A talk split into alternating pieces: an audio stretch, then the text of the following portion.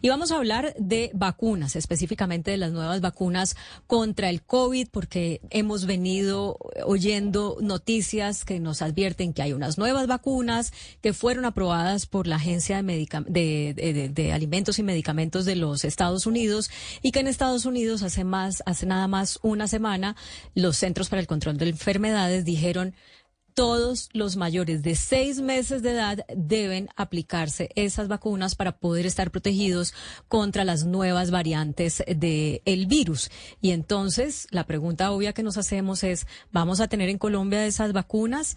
Eh, ¿Necesitamos aplicárnoslas si no vamos a viajar a los Estados Unidos donde estarían circulando esas, esas cepas distintas? Para responder estas preguntas vamos a hablar con tres expertos, con epidemiólogos, eh, con personas que han han estado desde el gobierno también eh, manejando los temas de vacunación. Pero antes de empezar a saludarlos, quiero hacer una ronda con la mesa de trabajo.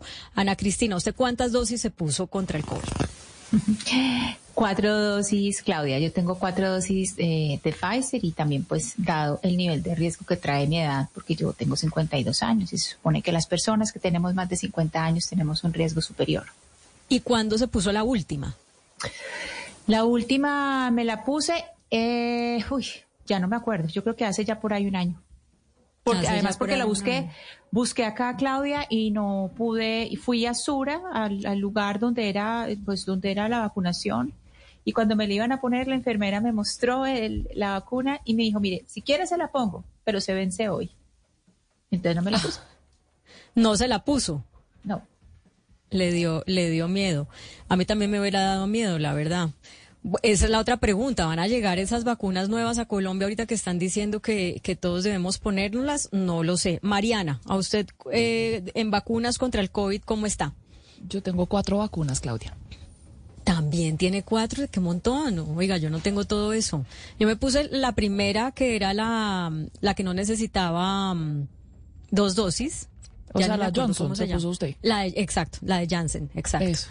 Y después sí me puse un refuerzo y ya, se me olvidó que, que, el virus existía prácticamente. Yo, Usted sí estaba más pila. No, es que yo llegó un momento en el que cuando yo cuando me, yo me puse la primera dosis fue Johnson y Johnson y después en ese justo instante me fui a vivir al Reino Unido. Y en el Reino Unido había como un problema ahí con el, Servicio Nacional de Salud, que no tenían el registro o era imposible registrarla. Entonces me dijeron, no sabe qué, empecemos la vacunación desde cero.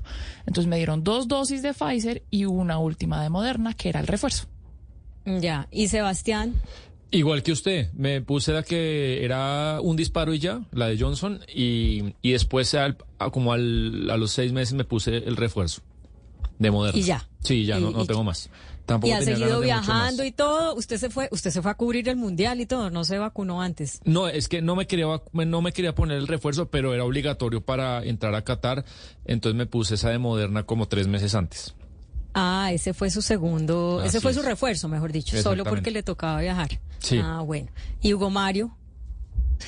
Yo llegué, Claudia, a la tercera de, de Pfizer y creo que pues cometí el pecado de muchos colombianos que no se reforzaron por cuarta vez ni por quinta vez, incluso creo que ya la quinta. Muchas personas deberían tener la quinta.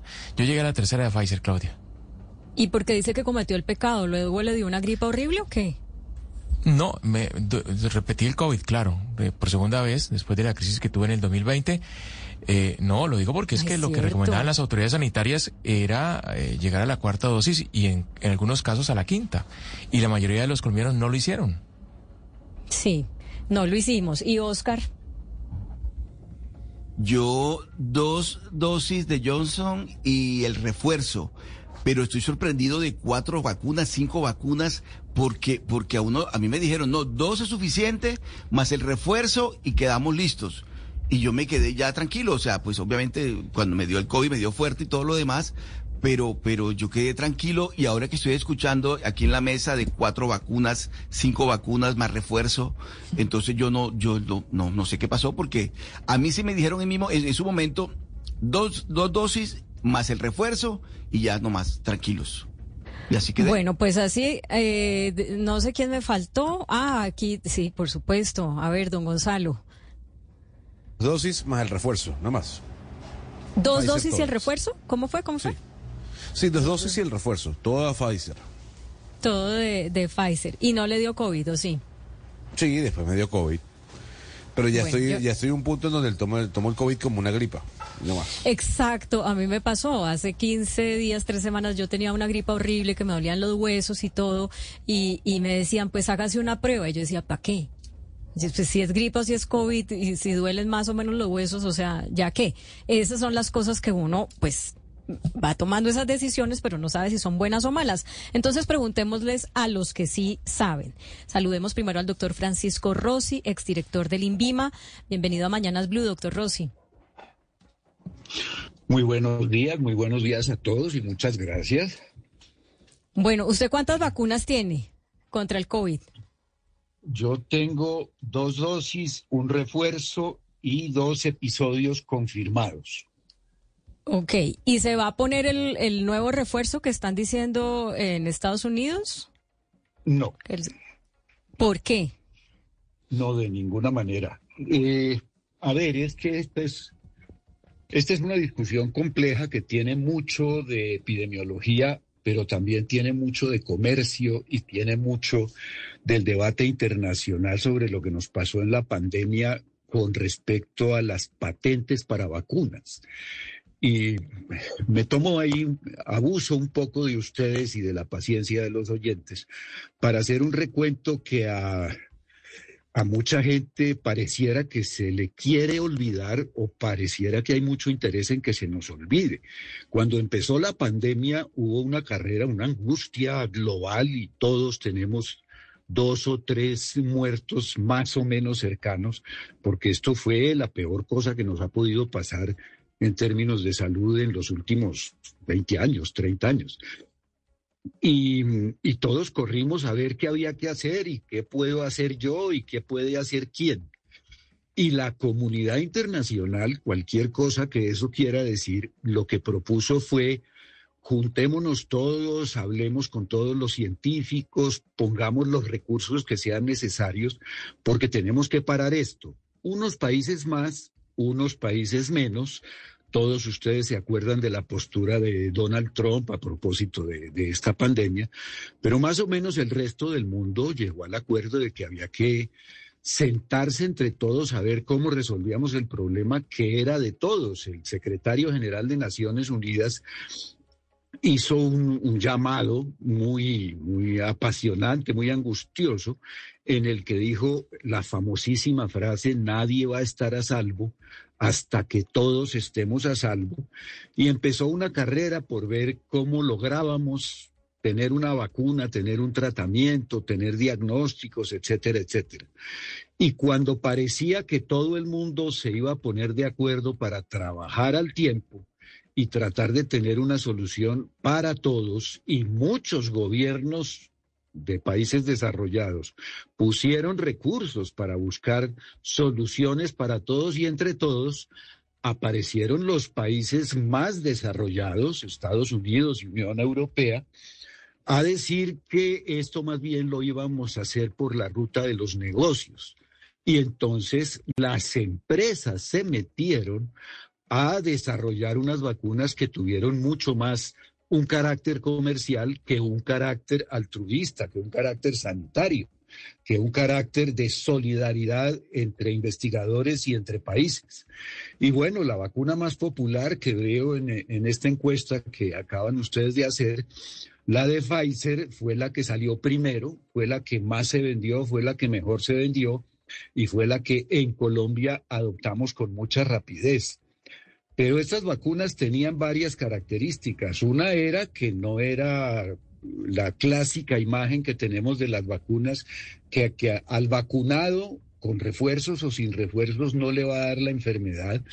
Estas vacunas no tuvieron este comportamiento, la COVID-19 no tenía ese comportamiento y entonces lo que hacía era reducir la velocidad de transmisión y sobre todo reducir la severidad y reducir las muertes. Y esto funcionó muy bien, funcionó muy bien para todos, pero lo que funcionó muy mal fue que estas vacunas, como fueron un negocio, llegaron primero a los que tenían más plata y llegaron muy tarde a los más pobres y no sabemos cuántos se murieron ni siquiera. Se hicieron bien las cuentas de cuántos se murieron en los países pobres. Y en nuestros países de ingreso medio llegaron primero a las grandes ciudades.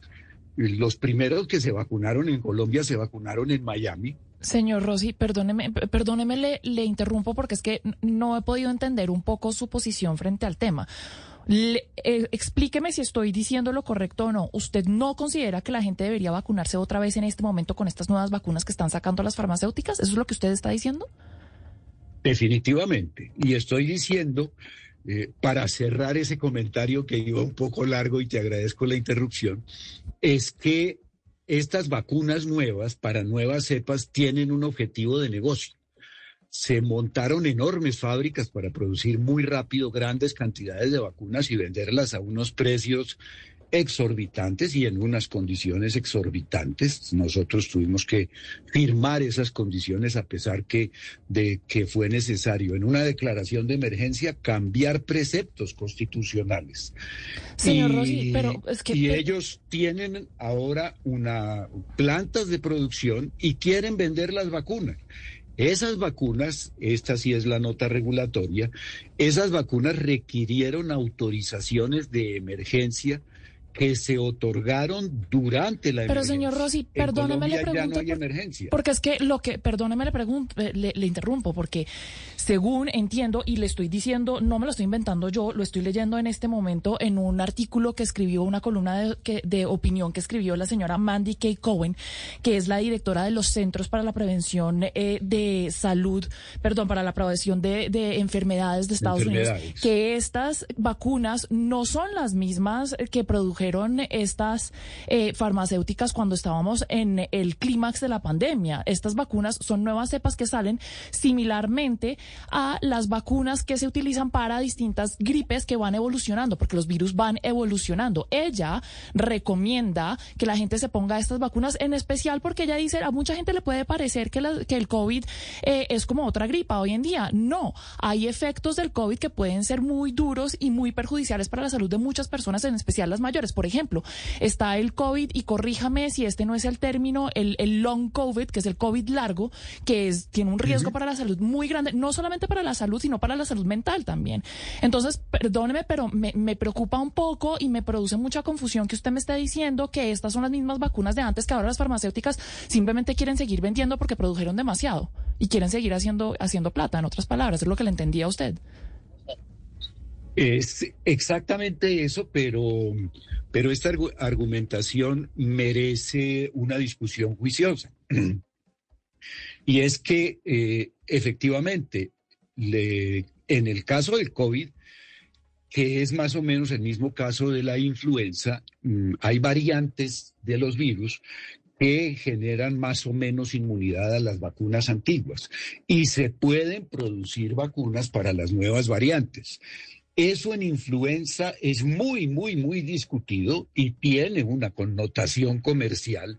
Muchos epidemiólogos consideran que, en influenza este cambio de las vacunas aparecen cuando ya el problema de la nueva variante se resolvió por sí solo y con las muertes que causó y con eh, los problemas que haya causado, pero que las, las vacunas para las variantes siempre llegan cuando ya aparecen las nuevas cepas, que es un poco lo que nos está pasando en este momento. Pero aquí hay que hacer dos notas adicionales. Esto no es influenza. Es una cosa bien, bien distinta. Y para las vacunas de influenza tenemos experiencias de larga data que nos hacen pensar que, son vacunas bien probadas. Las vacunas de COVID fueron vacunas aprobadas en tiempo récord porque estábamos en una emergencia en la que ya no estamos. Y la seguridad de las vacunas y la utilidad no la hemos confirmado. Doctor Rossi, permítame, permítame interrumpirlo, interrumpirlo sobre algo, porque yo entiendo que lo que usted dice de no vacunarse con estas nuevas vacunas contra el COVID, eh, em, con el argumento de que es simplemente, hay simplemente un interés comercial detrás pues funciona como hipótesis. Pero yo quisiera preguntarle cuál es el sustento probatorio de eso, porque pues es bastante, imagínese la gente que está recibiendo mensajes encontrados y usted con su prestigio decir eso, pues mucha gente podrá decir, eh, listo, le creo al doctor Rossi, pero, pero me gustaría que las personas que van a tomar esa decisión, usted les dé una prueba de que ese argumento de que esto es solamente tiene un interés comercial es realmente así.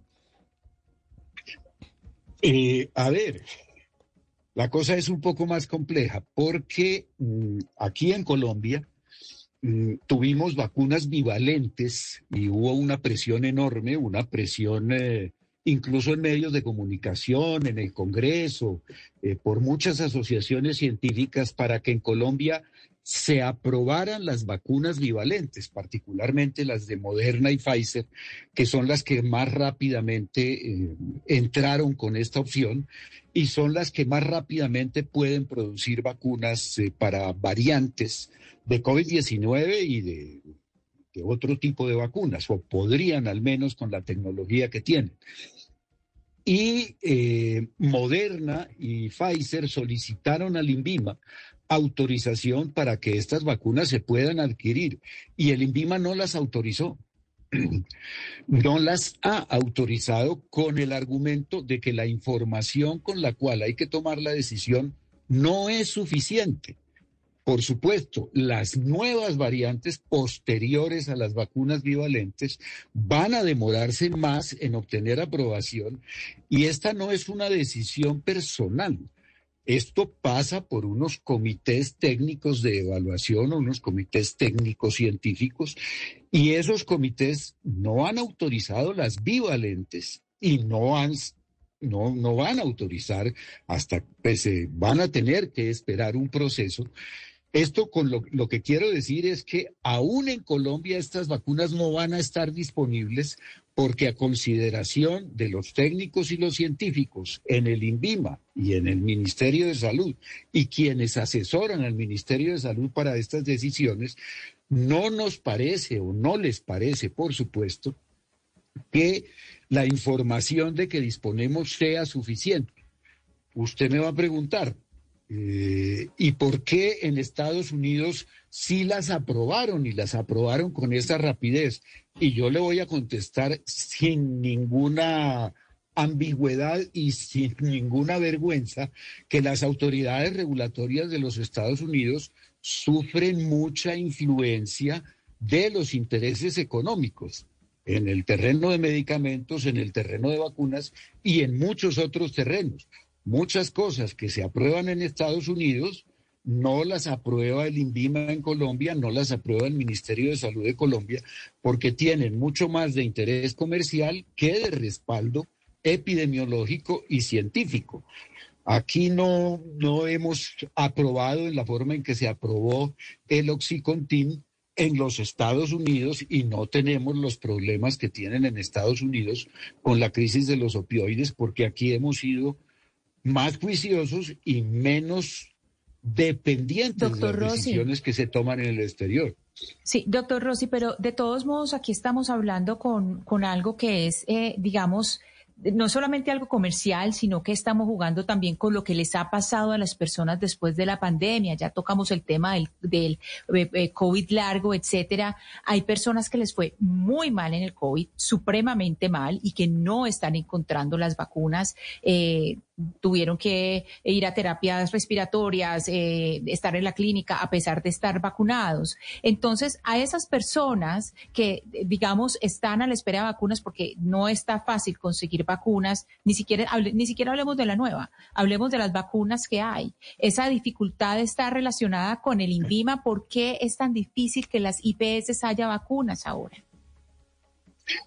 No, el asunto es que la discusión de la utilidad de las vacunas y lograr llegar a inmunidad de rebaño, pues hace que se autoricen en situación de emergencia unas vacunas de emergencia y luego se discuta si vale la pena mantenerlas. Hoy en Colombia no hay ninguna vacuna que tenga registro sanitario normal, ninguna para COVID-19. Hay otras vacunas que han surtido su proceso de hacer una evaluación juiciosa de seguridad y eficacia para darles la autorización de comercialización, para darles la autorización de uso. Al final esto no, no es de uso comercial.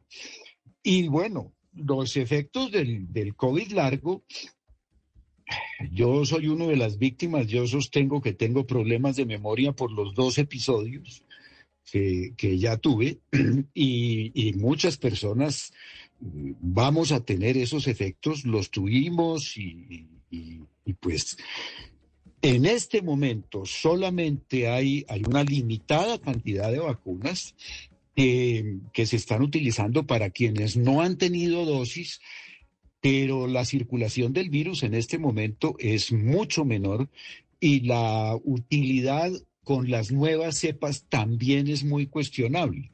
Y lo que estamos enfrentando es que ya pasó la pandemia, ya pasó la emergencia global y lo que nos queda es una circulación de variantes de virus que, por decirlo de alguna manera, ya no constituyen una preocupación epidemiológica y, y en alguna medida lo que va a suceder es que este virus desaparece y para lo que tenemos que estar preparados es para próximas pandemias. Ya ha habido algunas alarmas, ya ha habido algunas preocupaciones, porque nuevas pandemias vamos a tener. Las pandemias no dependen de que tengamos rápido vacunas o no, dependen de la forma en que estamos viviendo, de la forma en que nos relacionamos con el medio ambiente y con los virus y con los animales estos virus, la mayoría han sido zoonosis, primero en los animales y de animales pasan a los hombres. Y lo que necesitamos es tener capacidad de responder con rapidez.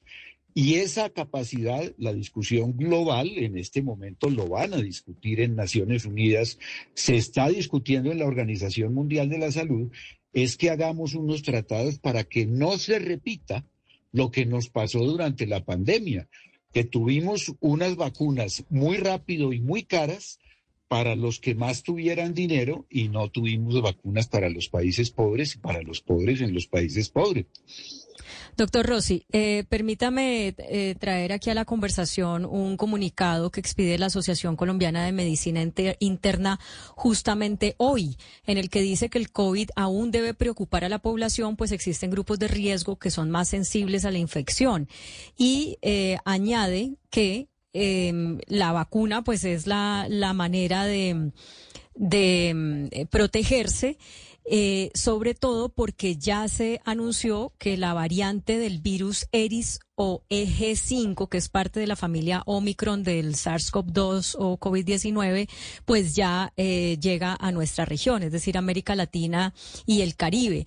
Y además em, advierten que el 15% de la población colombiana aún no ha recibido ninguna dosis de la vacuna y que según la Organización Panamericana de la Salud, en los últimos, eh, entre julio y agosto, hubo un aumento de 63% en los casos nuevos eh, de COVID-19. Entonces, pues las cosas sí están eh, preocupando a la comunidad médica, como lo evidencia este comunicado, y ante eso, pues uno se pregunta cómo usted, que fue director del INVIMA, está tan convencido de que pues no hay que vacunarse. A ver, eh, creo que el punto no es em, colocar el debate en si yo debiera o no debiera vacunarme. Esta decisión la van a tomar técnicos, la van a tomar científicos y hay, por supuesto, muchos argumentos. Y hay muchos argumentos que, mm, pues lo que quieren generar es la imagen de que es necesario.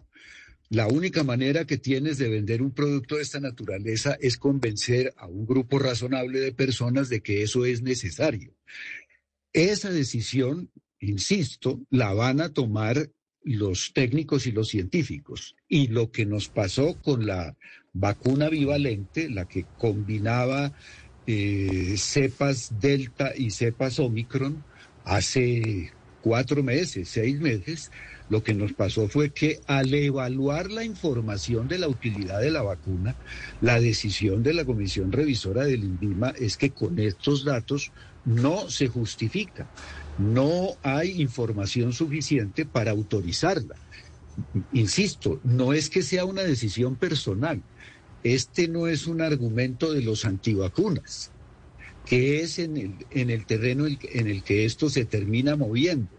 No, esta es una, de, una decisión científica y es una decisión de las autoridades de salud. En Colombia, las vacunas para Omicron, las bivalentes, no están autorizadas. Y eh, todavía no. Doctor Rossi, pero discúlpeme. Discúlpeme, pero aquí en este comunicado que yo le estaba leyendo de la Asociación Colombiana de Medicina Interna, dicen lo siguiente, el INVIMA autorizó el uso de emergencia en Colombia de la vacuna actualizada contra el componente Omicron contra el virus COVID-19 de Moderna mediante una resolución firmada y anunciada el pasado 6 de julio. Sin embargo, a la fecha no se han aplicado dosis de esta vacuna actualizada. Entonces, esto creo que contrasta con lo que usted nos está diciendo. A ver, yo de noticias de julio no tengo certeza, tengo certeza de antes de julio.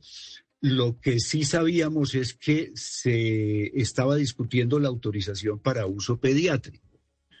Pero, eh, a ver, al final la argumentación en la que, en la que yo quiero insistir es que hay un esfuerzo por comercializar unas vacunas de las cuales la capacidad de producción es enorme. Son millones de vacunas que se pueden hacer en un lote en periodos muy cortos y que en este momento nadie las está queriendo comprar. Pues porque ya no estamos en la situación de emergencia que estábamos y los argumentos científicos con los cuales las autorizamos en el pasado ya no tienen la validez que tuvieron en, Pero entonces, doctor Rossi, eh, es que uno acá une las piezas del rompecabezas de este tema con cosas que usted nos cuenta. Yo tengo información de que ese contrato pues se hizo con, eh, con estas vacunas modernas y que ya se pagó un anticipo de esas vacunas. Eso ya se pagó y que está próximo a vencerse en los próximos días si el gobierno no completa la otra parte del contrato por un lado se pierde la plata y por otro lado no se tiene acceso a las vacunas. Es decir, que lo que está pasando es que deliberadamente el gobierno colombiano y barra el INVIMA no quieren completar el contrato. ¿Esa sería la razón por la, que, por la cual no van a llegar las vacunas? No, esa es una historia distinta y es bien, bien compleja y bien, bien interesante y es motivo de un debate entre los abogados muy, muy acalorado y muy complejo, además porque esta es una discusión, por decirlo de alguna manera, internacional. Este es un contrato firmado entre el gobierno de Colombia y, y, una empresa norteamericana y allí cuál es la jurisdicción y cuáles son las normas que se aplican es materia de un debate en el que yo prefiero no, no meterme y no enredarme. El asunto es que habíamos hecho una especie de eh, promesa de compra con pago anticipado de unas eh, vacunas de Moderna que mm, Moderna modificó. Eh, Moderna estaba vendiéndonos las vacunas para COVID-19 variante Delta y ofreció modificarlas por las vacunas bivalentes las vacunas que también incluían Omicron. En mi opinión, que no es jurídica, es epidemiológica y es regulatoria, lo que pasaba con ese contrato es que mm, para poderlas traer al país necesitan autorización del INVIMA. Y la autorización del INVIMA no tiene nada que ver con el contrato. Yo me comprometo a comprar algo que el INVIMA autorice. Si el INVIMA no lo autoriza, el gobierno colombiano no lo puede recibir. Es, es, así de claro. Y el problema con ese contrato es que la modificación fue hecha con posterioridad a la fecha en la cual se terminó la emergencia, que en condiciones de emergencia estas autorizaciones de uso en condiciones de emergencia tenían validez. Doctor Rossi. No es que se haya terminado la validez, las vacunas se siguieron utilizando, pero la nueva variante no tiene autorización del INVIMA. Doctor Francisco Rossi, exdirector del INVIMA, le agradecemos su tiempo con nosotros en Mañanas Blue y vamos a escuchar una posición que creo que es distinta, que es en este momento la del doctor Carlos Torres, infectólogo y miembro del Comité Nacional de Prácticas de Inmunización. Si se quiere quedar, doctor Rossi, para escucharlo, bienvenido y si no, pues le agradecemos mucho esta comunicación con Mañanas Blue. Doctor Carlos Torres. Muchas gracias a ustedes y yo agradezco la controversia. Doctor Carlos Torres, eh, bienvenido a Mañanas Blue. ¿Cuál es su postura sobre el uso o la vacunación con las nuevas vacunas contra el COVID-19? ¿Deberíamos aplicárnoslas? Eh, mira, primero gracias por la invitación. Segundo, yo quiero comenzar diciendo que aquí eh, hay que estar desprovisto de comentarios como de cosas comerciales o cosas eh, de, mm, digamos, em, intereses por fuera de los intereses científicos. El futuro del COVID eh, existe, el futuro del COVID está presente, el COVID no se ha ido, de hecho estamos viendo un número importante de casos, un mm, poco más que el mes pasado. Pero se basa en dos cosas. Primero, en sucesivas ondas de enfermedad, o sea, efectivamente, no vamos a tener los casos de unidades de cuidado intensivo llenas, por fortuna, si Dios quiere, aunque esto es un poco impredecible, pero seguiremos teniendo ondas de enfermedad que aumentan, que bajan. Si ustedes van en estos días a Estados Unidos, Europa, están en una onda elevada de hospitalizaciones de nuevo. Y a esto hay que aunarle que nos, nos enfrentamos a un enemigo formidable que hace unas mutaciones y genera esto que llaman las variantes o subvariantes un poco para ponerlo en términos de no controversia, sino en términos reales, no es que Moderna, ni Pfizer, ni Novavax, ni ninguna otra compañía esté tratando de vender vacunas que eh, nuevas, eh, que, que entendí por lo que se dijo previamente, como que no fueran necesarias, sino que las antiguas son obsoletas, ya no se producen y no se producen simplemente porque ya no funcionan y no funcionan simplemente porque el virus ha mutado.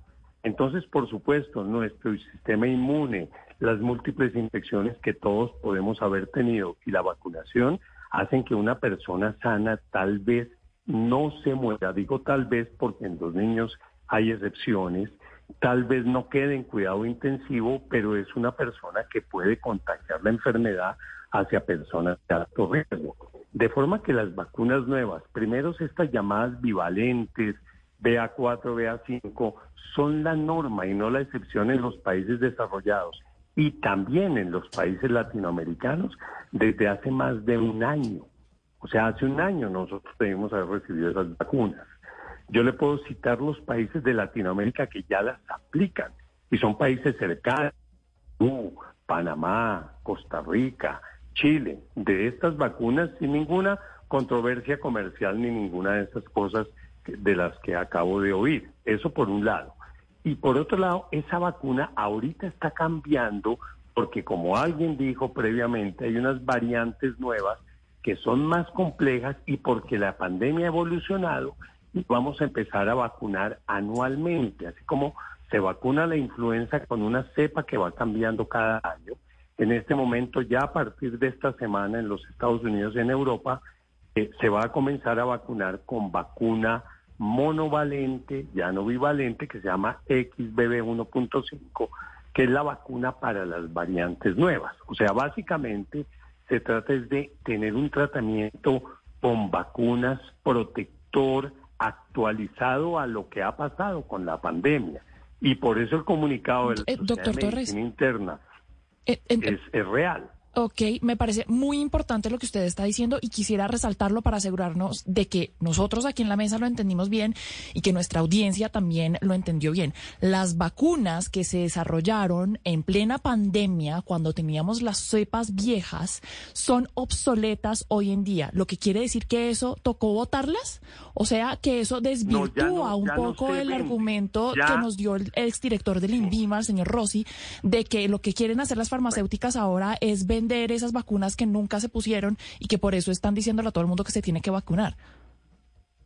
No, no, eso, pues eso no es real. Yo soy médico, soy investigador, yo no puedo entrar en esas controversias o en esos comentarios tan, digamos, un poquito irreflexivos. Yo lo único que sé es la ciencia, los, las actualizaciones, el, el avatar diario de nosotros día a día con la literatura, el contacto constante con los colegas de otros países, incluyendo los latinoamericanos. Y eso no es cierto. Se llaman obsoletas simplemente porque es como cuando tú tienes un producto nuevo. Yo siempre le digo a la gente, como cuando tienes el nuevo Windows del computador, ¿usas el del año pasado? No. ¿Puede servirte? Sí. ¿Puede servir las vacunas de antes? Claro. ¿Pero son mejores las de ahora? Por supuesto. ¿Y qué hace la, los productores? Ya no producen las antiguas porque nadie las eh, va a estar interesado porque esto ha cambiado en el mundo entero.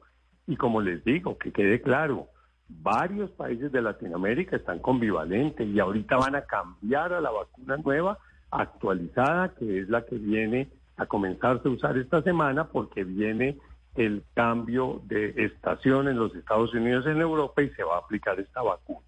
Entonces, digamos, el punto final no es para que la gente se confunda, es debemos ir al día con el conocimiento y debemos ir al día con nuestra batalla contra un virus formidable que siempre va a estar mutando y creándonos problemas. Doctor Torres, permítame eh, invitar a la conversación a su tocayo, el doctor Carlos Álvarez, quien también es médico infectólogo y además es epidemiólogo. Doctor Álvarez, gracias por acompañarnos en Mañanas Blue.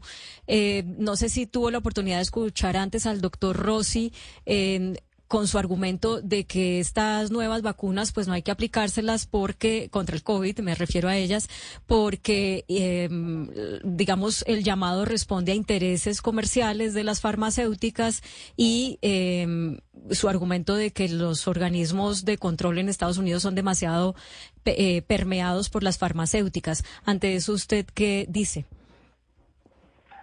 Buenas tardes. Eh, bueno, mire, yo creo que sin entrar en, detalle, no, tuve la, oportunidad de escucharlo, pero básicamente lo que lo que tenemos que tener en cuenta es que eh, dos, dos puntos importantes. El primero es que el virus del SARS-CoV-2 sigue circulando, eh, sigue mutando, sigue cambiando, y, eso es la primera cosa. Y lo segundo es que seguimos en el, en el mundo, incluido obviamente Colombia, con un grupo de personas que son susceptibles, son más susceptibles.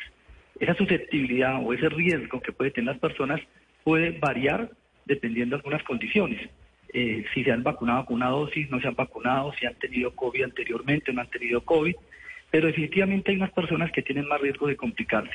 Y eh, para estas personas especialmente es donde tiene que seguir vacunándose o seguir haciéndose esquemas de vacunación. Las demás personas probablemente tienen un riesgo, pero mucho menor, eh, y eso creo que es lo más importante. O es decir, creo que independiente de lo que piense una persona o, lo, que, lo que se considere en un momento determinado, lo que tenemos que tener en cuenta son los datos y los datos eh, de la biología muestran pues, que el virus sigue circulando y que hay que seguir vacunándonos con un refuerzo eh, porque desafortunadamente la defensas que produce las vacunas se va perdiendo con el tiempo. Es una de las dificultades que tenemos con este tipo de virus. y para poder volver a ganar defensas, pues toca volver a vacunar. Doctor Álvarez, precisamente sobre lo que usted acaba de decir, le quiero preguntar para que nos ahonde un poco más. Y es eh, lo siguiente, hay personas que dicen, no, yo tengo tantas vacunas y me dio COVID, entonces eso cuenta como otra vacuna. Con esta nueva vacuna de la que estamos hablando, la vacuna monovalente, ¿quiénes serían esas personas que estarían priorizadas o de, lo que usted vio que pasó aquí en la pandemia, quiénes serían esas personas que estarían de primeros en la fila para poder acceder a esa vacuna monovalente? Sí, dos cosas. Las, personas que les dio COVID tienen una protección y es importante tener en cuenta. Eh, tener COVID y tener vacunas es lo mejor, podemos decirle de esta manera. Pero a pesar de eso, las personas mayores de 60 años, las personas que tienen obesidad, que son hipertensas, que son diabéticas, que tienen enfermedad renal crónica, las personas que por alguna razón tienen las defensas bajas y, y también algún grupo que es supremamente importante, las mujeres embarazadas deben colocarse el refuerzo. ¿Por qué? Porque lo que ha mostrado el, hecho de colocarse refuerzo es que las vacunas vuelven a aumentar las defensas. De esta manera evitan que la persona se infecte y por lo tanto se complique. Y estas personas, como digo, a pesar de haberse vacunado previamente, tienen ese riesgo de poderse complicar más que lo que usualmente lo hacen otras personas. Bueno, pues al doctor Carlos Álvarez le agradecemos mucho que nos haya acompañado y nos haya dado esta información. Y el doctor Carlos Torres, que también lo tenemos todavía en la línea, también eh, muchas gracias. tal vez una cosita final para el doctor Torres. ¿El riesgo de muerte es superior con estas cepas? Es decir, si la gente no se vacuna, ¿corre un riesgo de hospitalización y muerte? Eh, a ver, el, el, virus ha evolucionado de tal forma que probablemente su capacidad de producir muerte y hospitalización también ha amainado un poco. eso no quiere decir que sea un virus menos eh, eh, agresivo.